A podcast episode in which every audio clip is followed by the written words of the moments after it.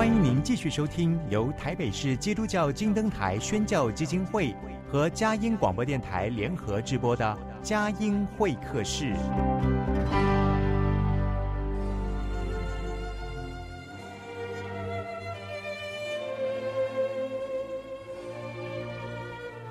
有了朋友的陪伴，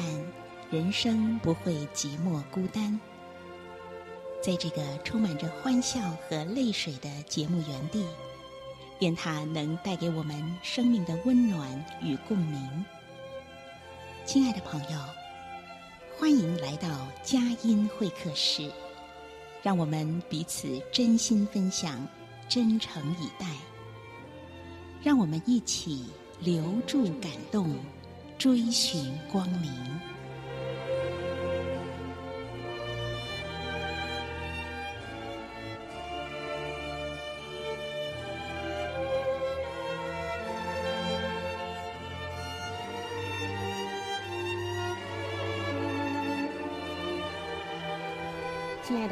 您好，欢迎来到佳音会客室，我是节目主持人魏德瑜。今天我们透过 LINE 电话专访在台南的陈恒林教授。呃，首先来简单的介绍呃今天的嘉宾。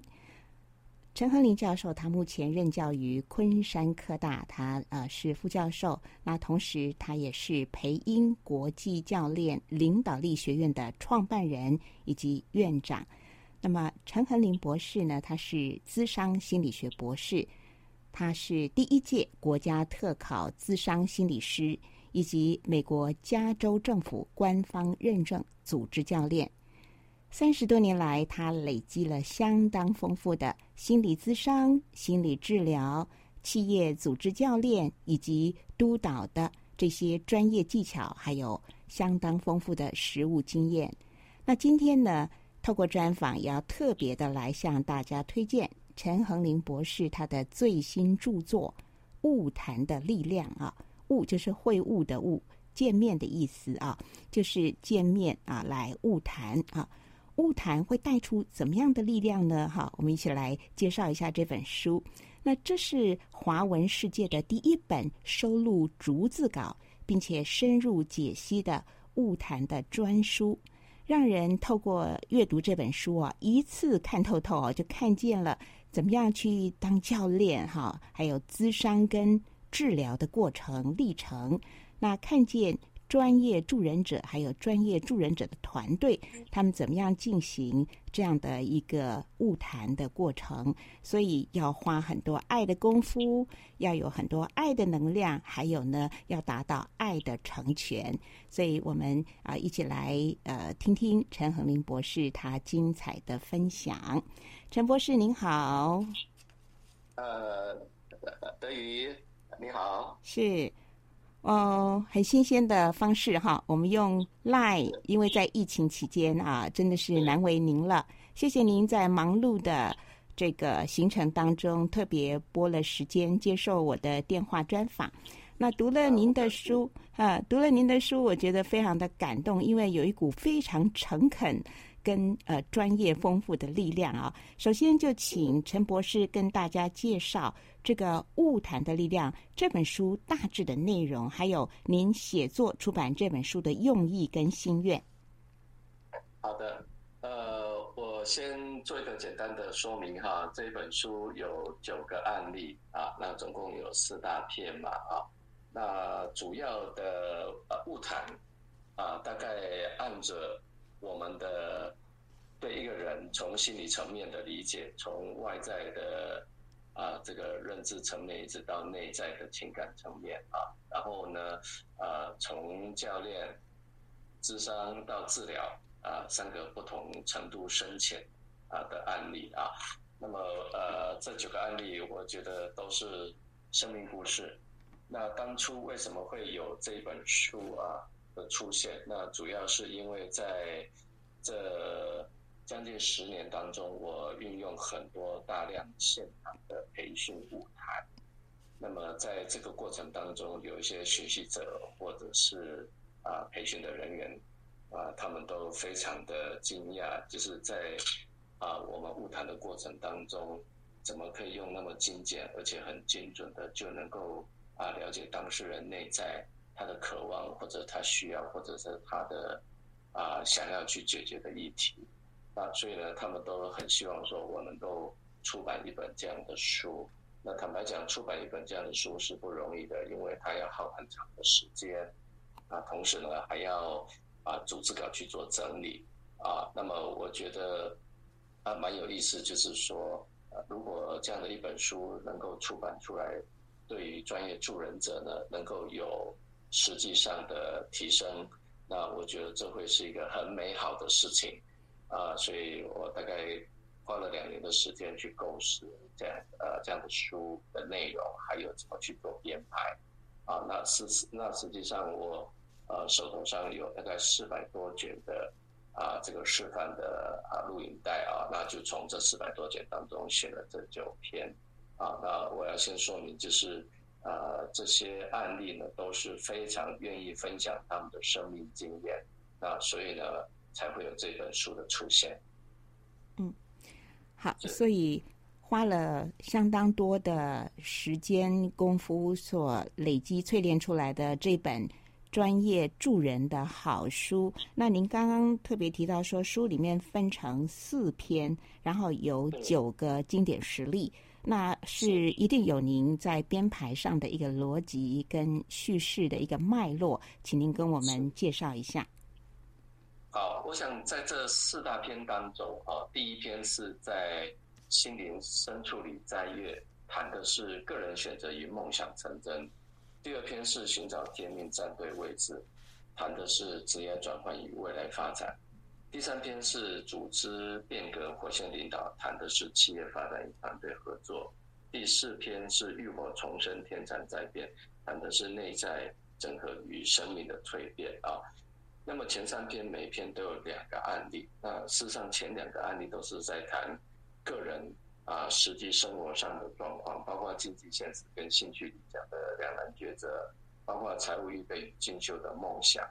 啊，那么第二篇呢，主要是谈个人职业的发展的方向，或者是是不是要啊离开原来的公司，转换到另外一间公司。啊，那到第三篇的时候，是从企业里面的案例，就是呃空降领导的议题，还有一个企业领导者的定位问题。啊，那第四篇呢？是谈到非常生命内在的部分，有谈到自己生命的整合，还有自我形塑跟蜕变啊，还有一个伤心旅程一直到幸福列车。啊，那这是九个不同的这个案例啊，那我觉得这九个不同的案例呢，啊，它的面向是非常广的，那它同时呢也可以看见啊不同的案例，他们是如何面对自己的困境，然后透过物谈能够去突破自己的困境。啊，我想这个就是这四篇九个案例。嗯，是。是，我在我在呃读这本书的时候，当然我觉得，因为这是一个探索人心灵内在世界的，而且呃这当中运用了很多咨商的专业的技巧，所以其实我在读这本书的时候，我是花了好几天的时间。也真的深入到了一些故事跟生命的情境里面，就觉得哇，这个做心理咨商教练或督导，那么不但是自己个人，而且在这书里也看见啊、呃，您怎么样带领呃学生团队或者是资商的一个团队。一起来呃整合进行啊，那甚至呢在技巧上我们会看到还有运用这个心理剧哈、啊、等等，所以这是真的是很丰富的，既专业而且我觉得也很动人的一本书哈、啊，所以我觉得要慢慢的去理这个脉络。那我想请陈教授啊，您是不是可以举一个？呃，这个书里面的人物或者是故事，跟我们透过了说故事的方式，我们一起可以约略的来领受跟学习整整个智商物谈所带出来的力量。OK，好，那我想我就以这个书中的第七个案例跟第八个案例，因为这两个案例都是针对个人内在。的一个整合的部分啦，啊，那我觉得这是我们一生的功课，好像都是在认识自己，啊，那可是呢，有时候我们啊、就很很很迷惘，我们自己是一个什么样的人啊？然后又回到了这个最根本的核心的问题是我是谁嘛？啊，那我觉得呃，在这个第七个案例当中啊，他是自己个人啊内在啊，就是有两个我哈，在我们心理学里面呢，我们会谈到说，我们面对群众有一个社会我，可是我们内在有一个真实的我。啊，那有时候我们内在我跟真实我会是成为两个部分，有时候它是可以连接，有时候它又是可以分开，有时候它又是可以并存，有时候它可能又是一个矛盾的哈。那所以我觉得从这个生命故事里面去看到一个当事人他怎么去面对自己的内在啊，那所以我就透过了完形空义的一个对话啊，那这一篇也是我觉得呃是我这么多年来哈三十年来所做的案例让我最累的一卷啊那。之所以累，是因为必须要专注到完全在那个现场，在那个当下，然后融入到当事人的生命内在里头啊。那所以我觉得这个是是相当经典的这个一个案例啊。另外一个第八个案例，就是在谈到他他自己怎么去啊面对啊他自己的内心中想要渴望活出来的。啊，那个自我的那个样貌哈，那其实我常常也在想说，哎，其实，哎，我们在信仰里面常常谈到说，那我们是谁呢？我们是上帝的儿女呢？我们是谁啊？哈，所以也也常常我们会很想要去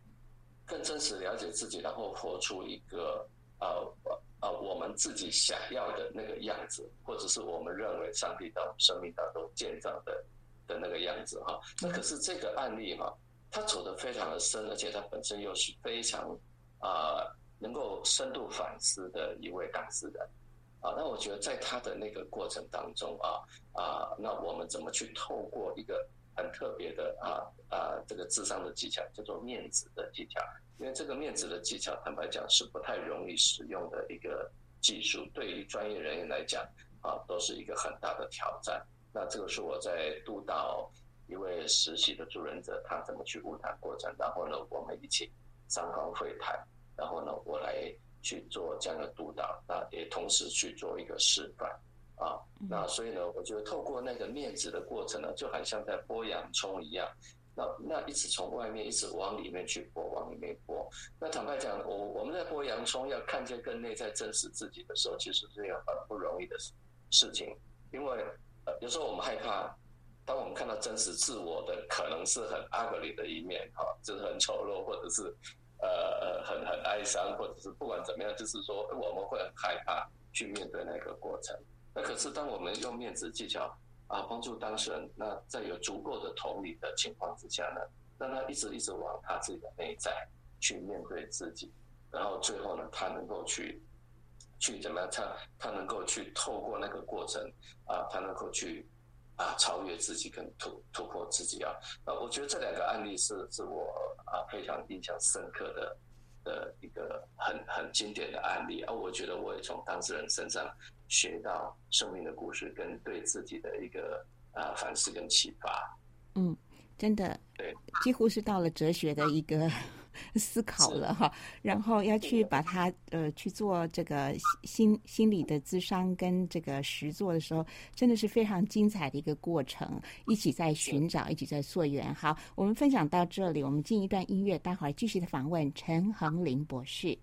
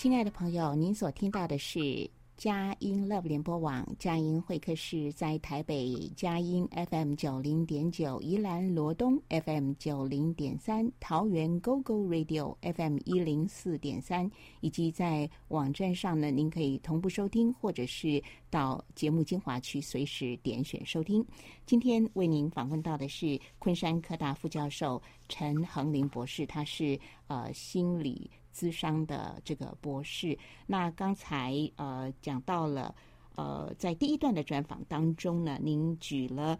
呃物谈的力量当中，呃，我们一共这本书里面有九个人物的一个案例啊，那是您举了第七跟第八啊这个当事人，那刚刚讲到的一些关键的字，其实也是可以。我很好奇，想要探索一下，就是心理咨商里面的一些的呃方法哈。您讲到了这个第七案，这个当事人他好像里面有呃两个我在对话，一个是 A，一个是 B 哈。A 是精明干练的现代女性，B 是一个非常退缩，然后没有好像没有自己，甚至没有形体的一个，如同。地下的一粒微尘哈，所以其实这里面的两个我 A 跟 B 是非非常矛盾、冲突跟抗拒，甚至彼此不愿意对谈的啊。但是你有讲到，我记得您在书里面有讲到了，其实你有运用这个所谓的完形跟空椅哈。完呢就是完全的完，形是形状的形。空椅就是空的椅子，哈，您可不可以跟我们讲一讲？哎，这是一个什么样的一种心理治疗、心理咨商的一个实作的方式？OK，好，呃，所谓的完形学派的空椅技术，那基本上完形学派是由啊、呃、这个 Prose 他所提出来的一个啊、技术哈，跟这个呃学派的一个发展啊，那它其实是把这个。啊，心理剧中的一个啊空椅的概念运用在啊这个物谈的这个里面。那啊，它的概念主要是来自于说，我们人的内在啊，可能有所谓的 top dog and underdog，就是所谓的优势跟劣势的力量。啊，那么就像我们刚谈到说，内在跟外在可能可以并存，可能是矛盾的哈。那所以呢，啊，他运用这个所谓的空椅。啊，然后在物谈里面，就是让当事人自己去扮演自己的优势力量跟劣势的力量，然后呢，让他去做一个对谈，让他去做一个对谈啊，然后呢，从这个对谈的过程，让当事人自己去产生一个反思跟觉察啊。那我呃，我的这个技术又把它融入到一个叫做 double 的概念，就是替身，也就是说，呃，当 A 在谈对 B 在谈，或 B 对 A 在谈的时候。那我又在他的背后变成是他另外一个声音，啊，那个就是用一个 double 替身的概念，然后来说出他跟内在的啊这个部分啊。那所以我觉得我是融合了这两个部分一起来做。那我觉得透过这个对话的过程，啊，的确可以让我们啊很像是换位思考，然后从不同的位置，从不同的呃心理的层面。啊，然后从那个角色里头去体会自己内在，然后呢，在对话的过程啊，同时了解自己，也了解对方，然后又同时可以对这个关系做一个深度的反思啊，所以我觉得这个技术实在是一个非常好用的技术，但是呃，本身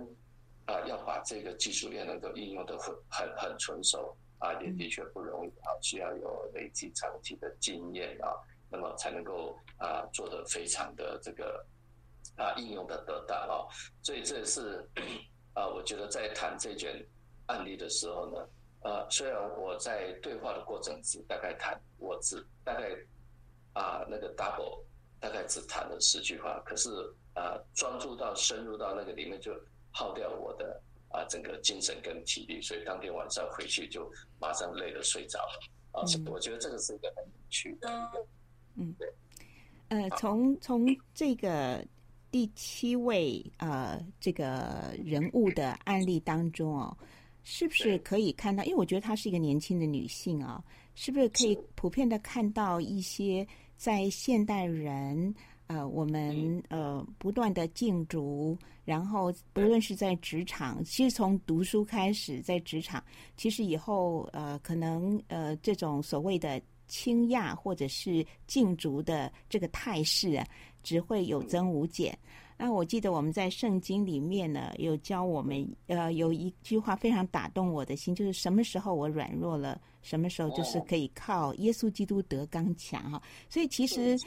呃，这位呃人物。他其实他的状况可能是每个人心里面都有的一个状况，我也常常会自己心心理自我对话。您觉得我们如果在心理自我对话的时候，可能会有两种 状况发生：一种就是正面的啊、呃、引导，一种是可能负面的声音会一直沉下去哈。所以一个呃心理咨商的呃这个老师、教练或是督导也好。你要在很短的时间里面做归纳整理，那你会怎么样的去精准的带领他，而不至于被他的情绪或被他的迷惘呃缠住？就是你要怎么样能够长，就是您刚刚说的吧，在专注的过程里面你好投入嘛，哈。那在这些的过程当中，呃，你你呃你是怎么样历练出来，就是能够很快的掌握住？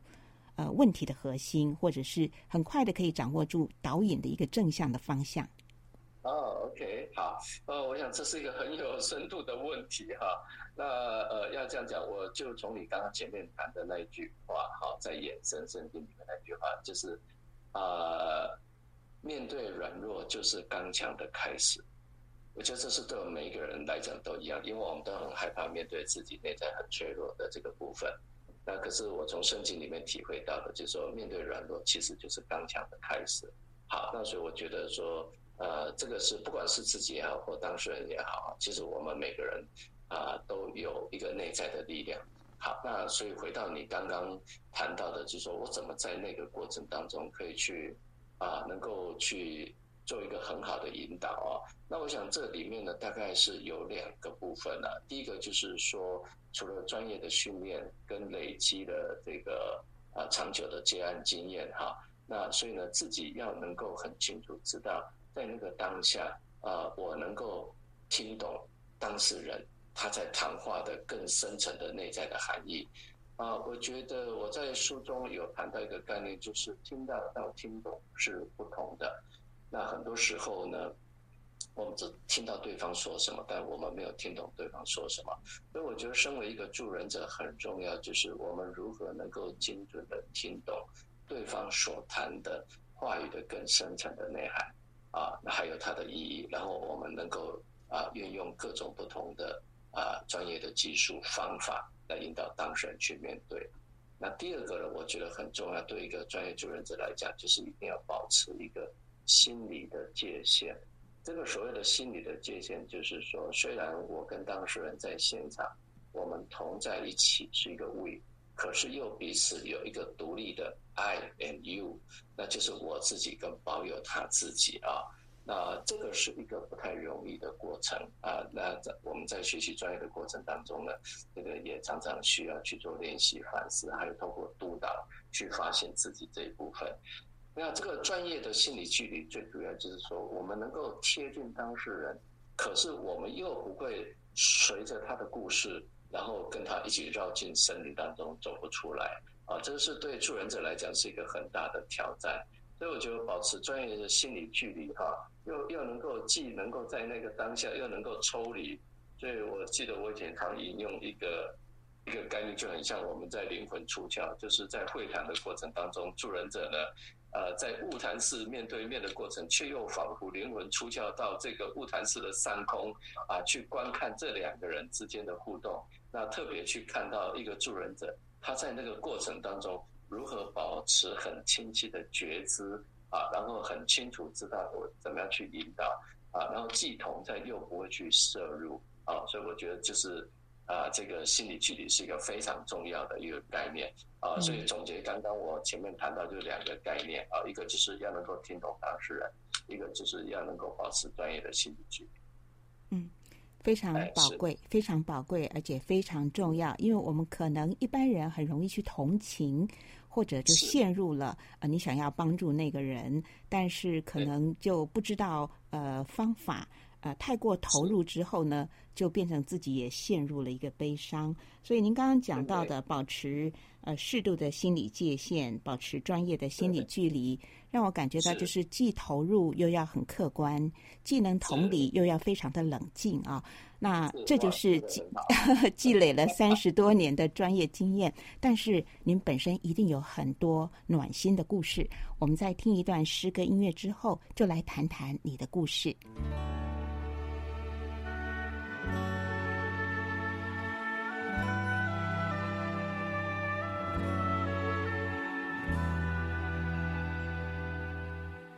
给我你的手，给我你的手，让我们缩短摸索的距离。给我一首歌，给我一首歌，且让我走进。心灵的世界分享的快乐加倍的多，分担的重担格外的轻。分享的快乐加倍的多，分担的重担格外的轻。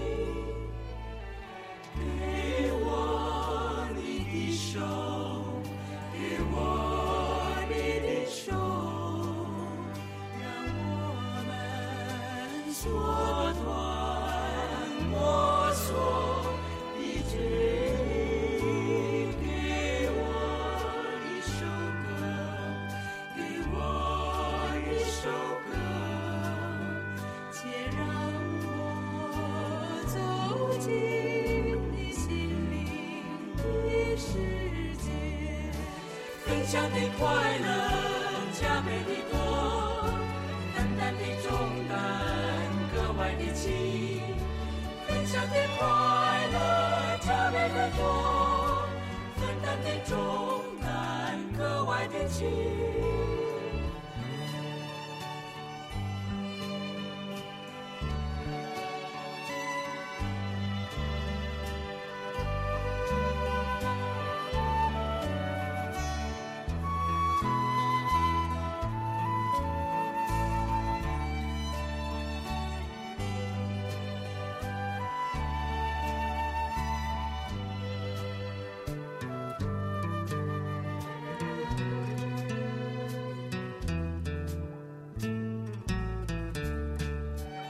分享的快乐加倍的多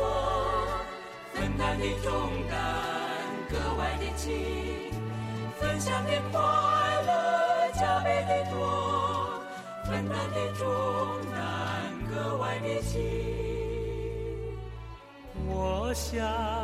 告诉你想要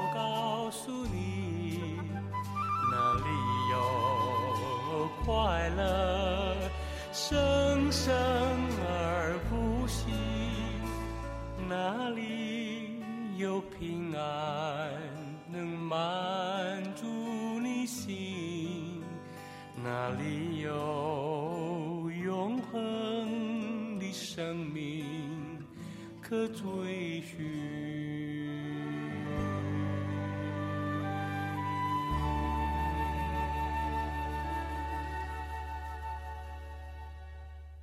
亲爱的朋友，您所听到的是佳音 Love 联播网佳音会客室。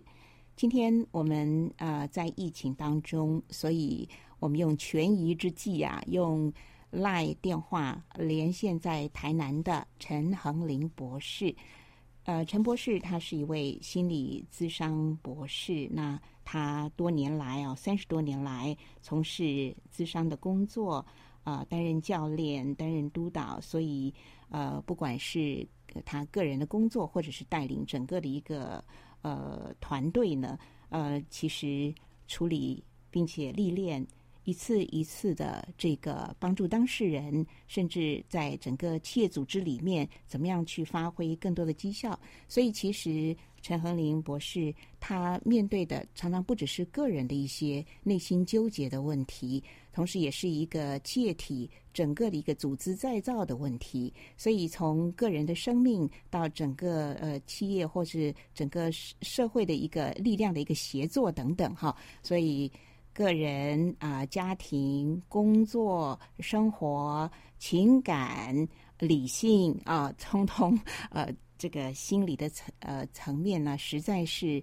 要触及、要去了解的，实在是太多了。因为每个人的故事都很精彩，每个人的故事也都很深刻。那所以要做一个心理咨商的工作者，真的是很不容易的。接下来，我想就要来。探寻一下您的生命故事。从阅读呃《物谈的力量》这本书里面呢，我看到您原来呃是学艺术、学雕塑啊。那但是你后来呃走上了心理咨商的这个研究跟呃这个工作。那谈一谈你自己生命的故事，还有你的信仰见证。OK，好，呃。事实上，我原来去学艺术，是因为高中以前不会念书，什么都不懂，也呃也也不知道念什么，所以不得已哈，我说我说不得已才去念艺术了哈。但主要是因为过去呃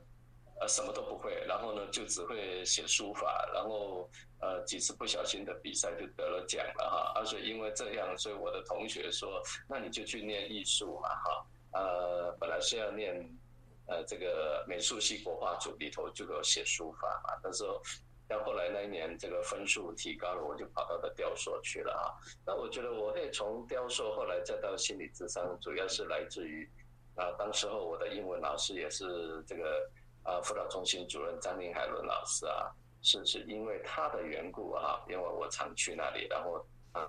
介绍我看心理学的书，我才知道有心理学这个部分，所以越看越有趣啊。所以后来我就问了他很多问题，那么他就说：“那你何不在念书？”那当时我常开玩笑说：“我就是不懂得念书，不会念书，所以才跑去学艺术啊。”那后来他就协助我做了测验，然后又帮助我啊去规划我未来十年我可以怎么样去走这样子。所以也因为因缘机会这样，所以后来我服完兵役之后呢，我才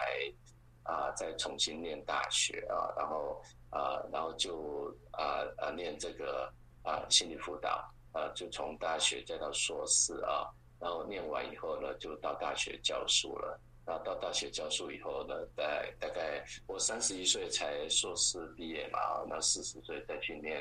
啊博士嘛，啊，所以这就是我从艺术去转换到心理智商的这个过程了。好，那坦白讲，就是呃圆了一个十十年的梦。那现在回头看起来都是上帝的恩典啊。那也就是说，我怎么去逐梦，怎么去圆梦哈，然后到成为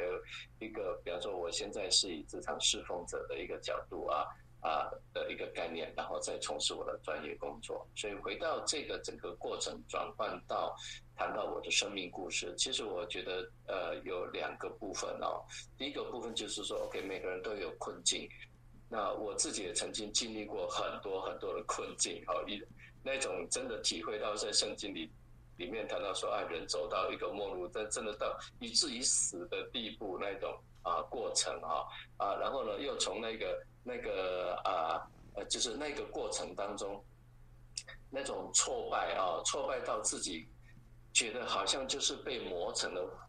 呃灰一样，然后轻轻一吹就整个四散了这样啊。可是也因为啊在这样的一个过程当中就经历了神了哈。那所以也也也又开启了另外一段的这个新的生命。那所以我觉得说，也常常有人在问我们说，哎，你们心理智商学心理智商的人哈，是不是都没有问题啊？呃，才可以去做咨商？那我常开玩笑回过来说，那请问一下，医生会不会生病？啊，其实医生也会生病嘛，哈。所以其实呃，这个是一样啊，就是说一个心理师，其实我觉得不是在于医师、心理师的那个角色，而是说。撇开这些角色，所有的人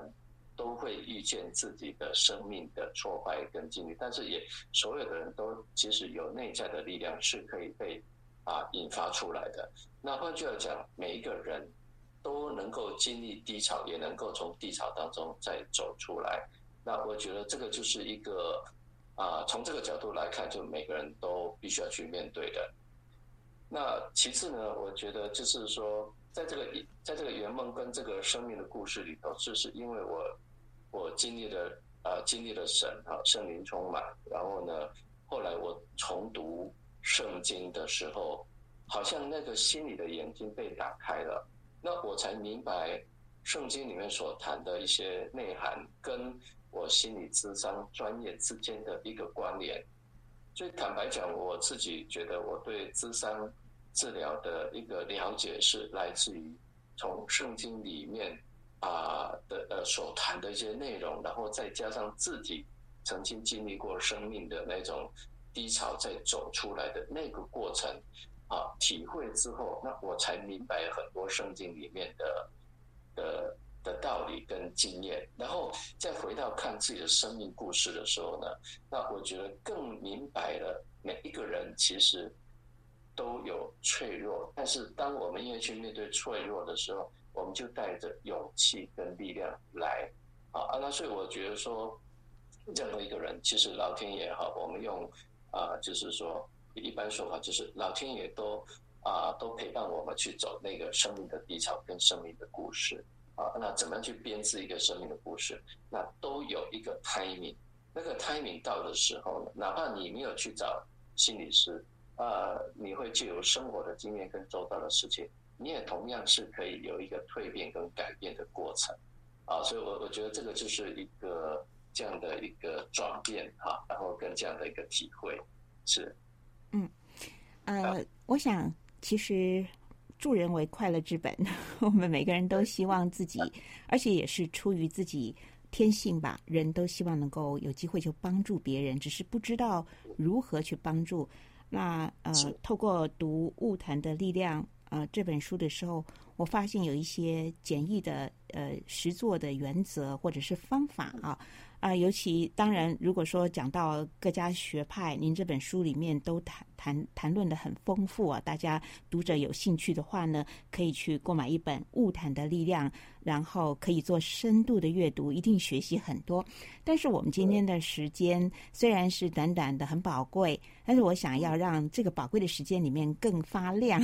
所以我想您是不是可以跟我们讲一些简单的？心法哈，就是大家可以很就很快就可以上手的，就是一般人可以来呃练习并且实做，呃帮助一些我们身边也许是忧伤痛苦的。特别我觉得从二零二零以后，这个新冠病毒更带给大家一种呃生死迫在眉睫的一种感觉啊。然后这个俄乌战火带来的世界局势。列强势力的这个版图重整，大家又带来一种世局的一种变幻不定的这种不安全感哈，所以我觉得其实大家很多人在身心呃方面都是很脆弱的。我们怎么样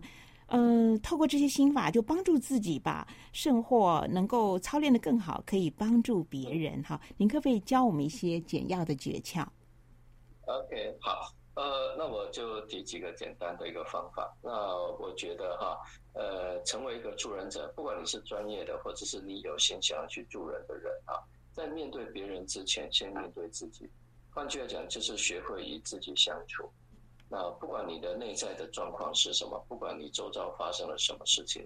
你都要学会跟自己内在的呃呃正负面的啊、这个力量啊，或正负面的那些感受啊、要能够学会相处。包括你要面对孤独、挫败感，包括你要面对呃心中的喜乐啊、愉悦等等的，这些都是可以的。那所以呃，先学会面对自己，我觉得这是第一步。那为什么呢？因为只有我们能够啊，从自己内在与自己同在跟相处，我们才能够在换位思考的时候去同理当事人更多啊。那第二个部分就是，就是呢，呃，我们只要有一颗助人的心、善意的心，那我们基本上就可以去做一个助人的工作。只是我们可能需要有一些简单的学习。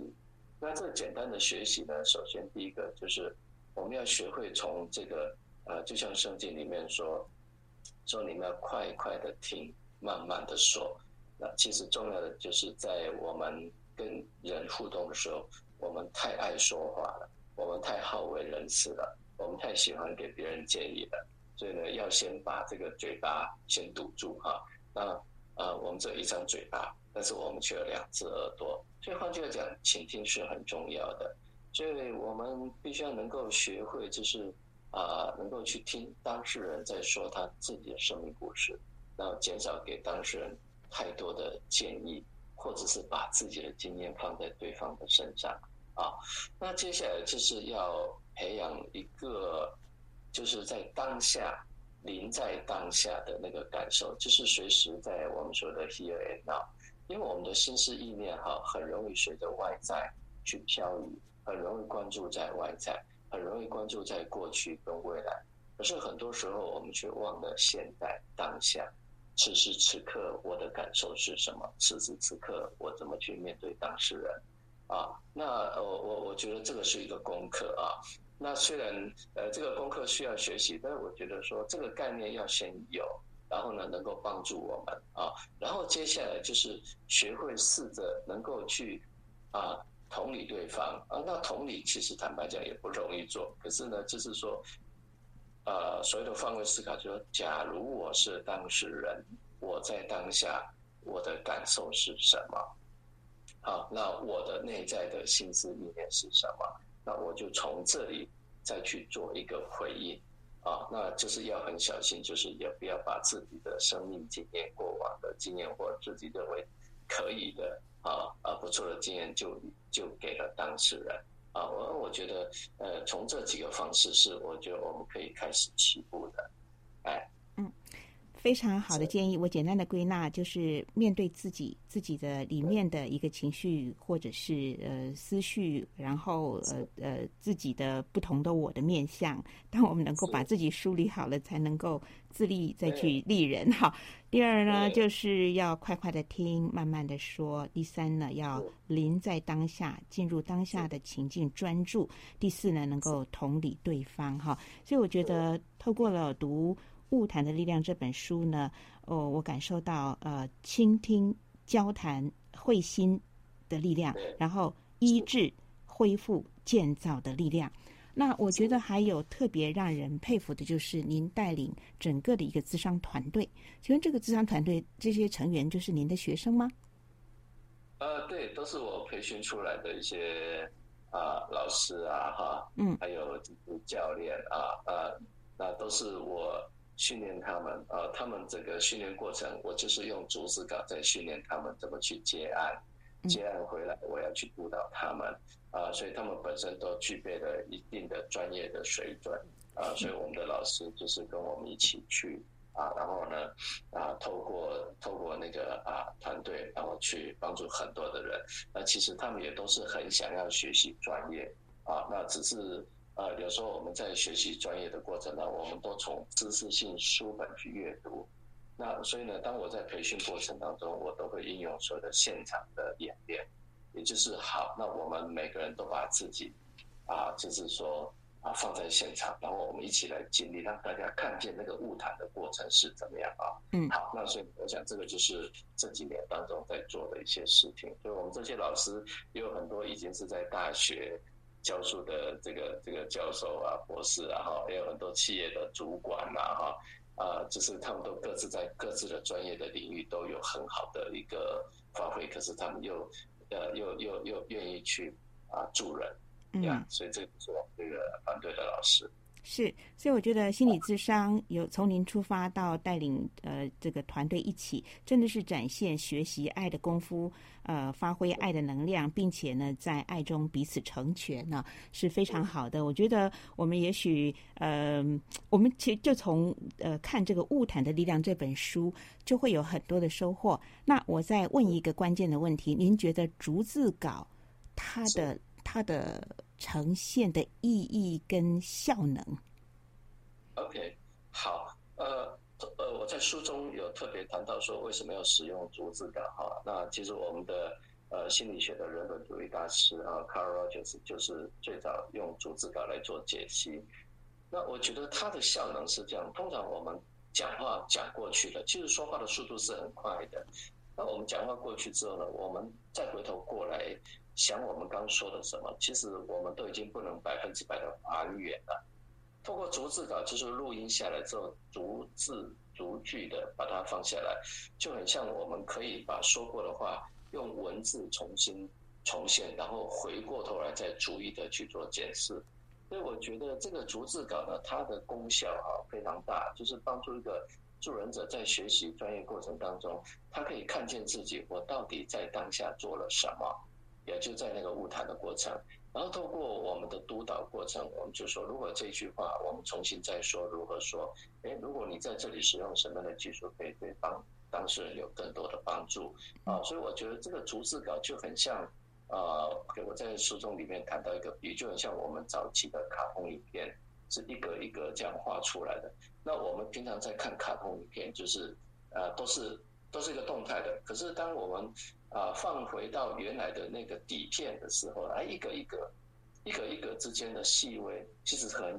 那个差距是很小的。可是我们透过那个很细微的地方呢，去去去检视那个过程，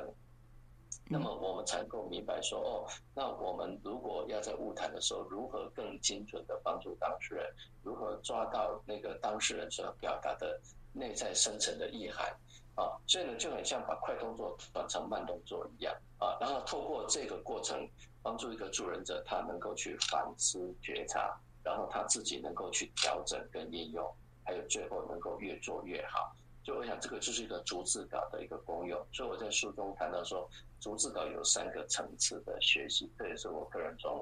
呃这个督导跟专业的过程当中哈，我自己的体会，包括我自己以前也一样，就是。有写了五年的逐字稿，然后在督导之下啊，然后看我怎么样去做晤谈的啊，所以呢，我想这个逐字稿就是透过啊这个啊督导的过程，他能够得到反思，然后然后呢，他其实他在誊写逐字稿就已经有了一个反思了，然后再接下来接受督导，再看逐字稿啊，也有一个反思，然后下一次他回去在晤谈的时候呢，他就会产生一个新的反思。所以我觉得这个是一个逐字稿的一个妙用啊，嗯啊呃对，但是成写写逐字稿真的很辛苦的过程啊，要成写，但是还要现在有一些软体啊，已经可以帮助我们可以缩短时间了，是。嗯，当我们在阅读的时候，等于是一次又一次的沉淀跟反思，进入非常的精巧、幽微、细腻，呃，并且在逐字稿里面，其实对于这个这个。这个主角哈，他的一些肢体动作哈，他的一些语言以外的语言哈，你们也记录下来，因为也有录影嘛哈，所以这些都是非常值得去一看再看，很耐人寻味，也非常细腻的一个爱的工作。好，我们聊到这里，我们再听一段诗跟音乐，待会儿进入今天访谈的最后一段。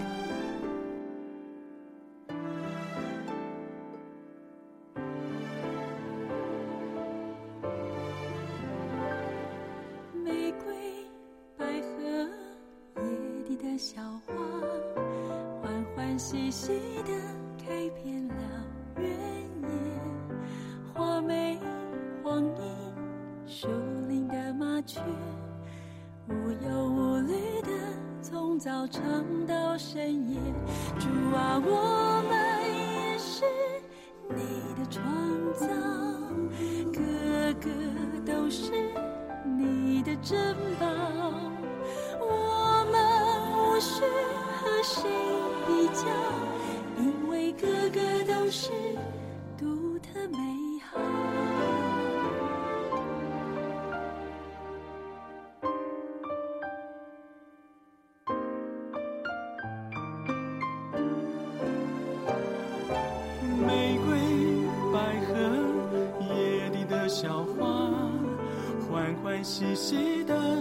开遍了原野，花美黄莺，树林的麻雀，无忧无虑的从早唱到深夜。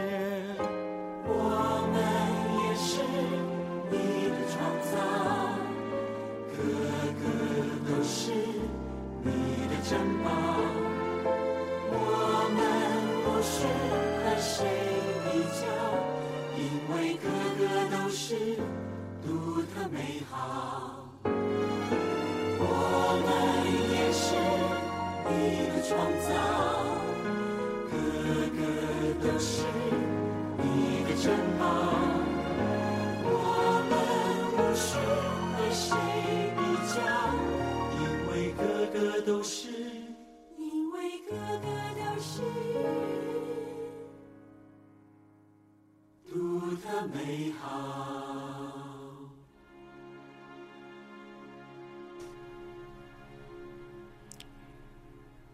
亲爱的朋友，您所听到的是佳音会客室。今天晚上为您访问到的是心理咨商学博士陈恒林陈博士。他目前在昆山科大啊担任副教授，同时他也创办培英国际教练领导力学院啊。所以他对于心理咨商以及呃这个助人的工作，他是念兹在兹。好，我想在今天呃节目访问的最后，呃，回到我们呃一个。很深的一个生命的核心，也就是信仰的核心。知道您是呃基督徒，我想请陈教授来分享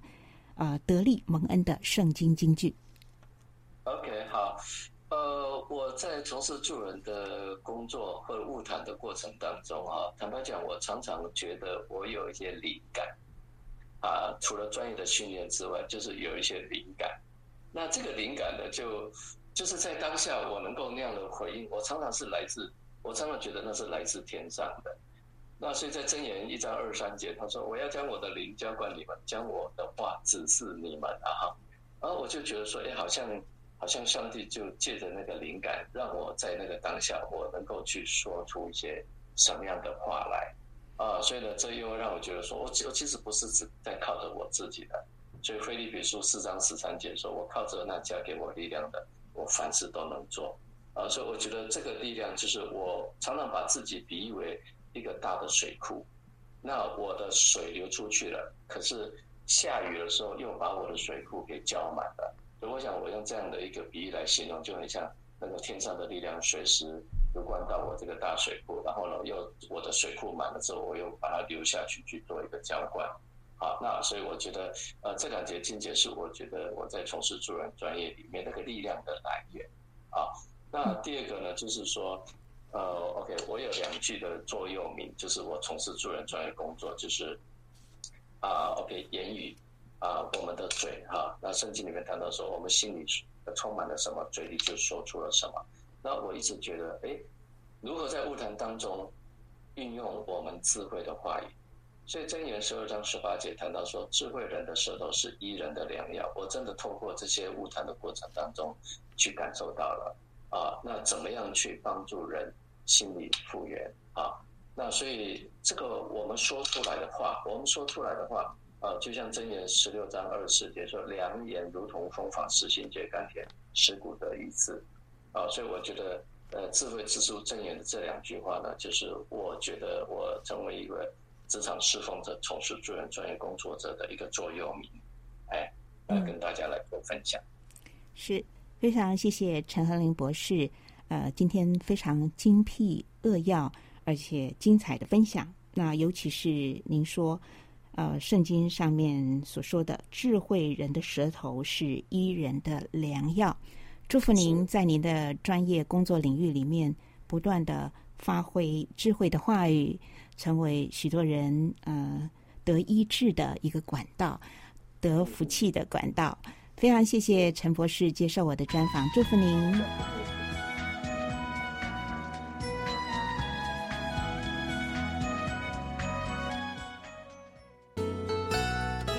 本节目由台北市基督教金灯台宣教基金会和财团法人佳音广播电台联合制播，谢谢收听。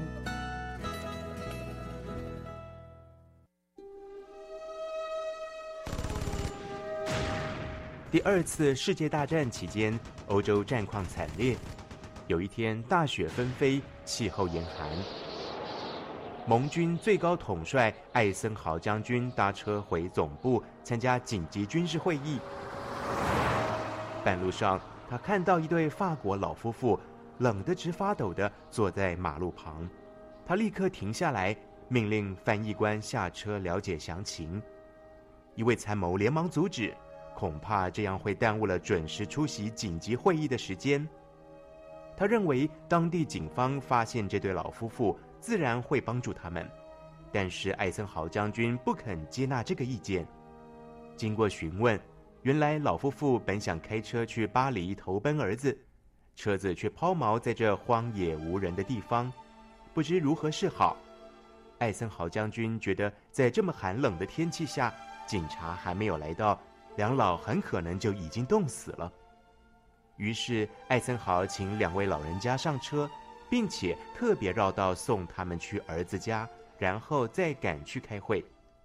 后来盟军接获情报，才知道，原来那天敌方派了狙击手在路上埋伏，计划要刺杀艾森豪将军。没想到将军临时决定绕道送那对老夫妇，他帮助了别人，竟然因此在无意中救了自己一命。圣经上说：“你手若有行善的力量。”不可推辞，就当向那应得的人施行。亲爱的朋友，让我们时时心存善念，伸出援手帮助有需要的人，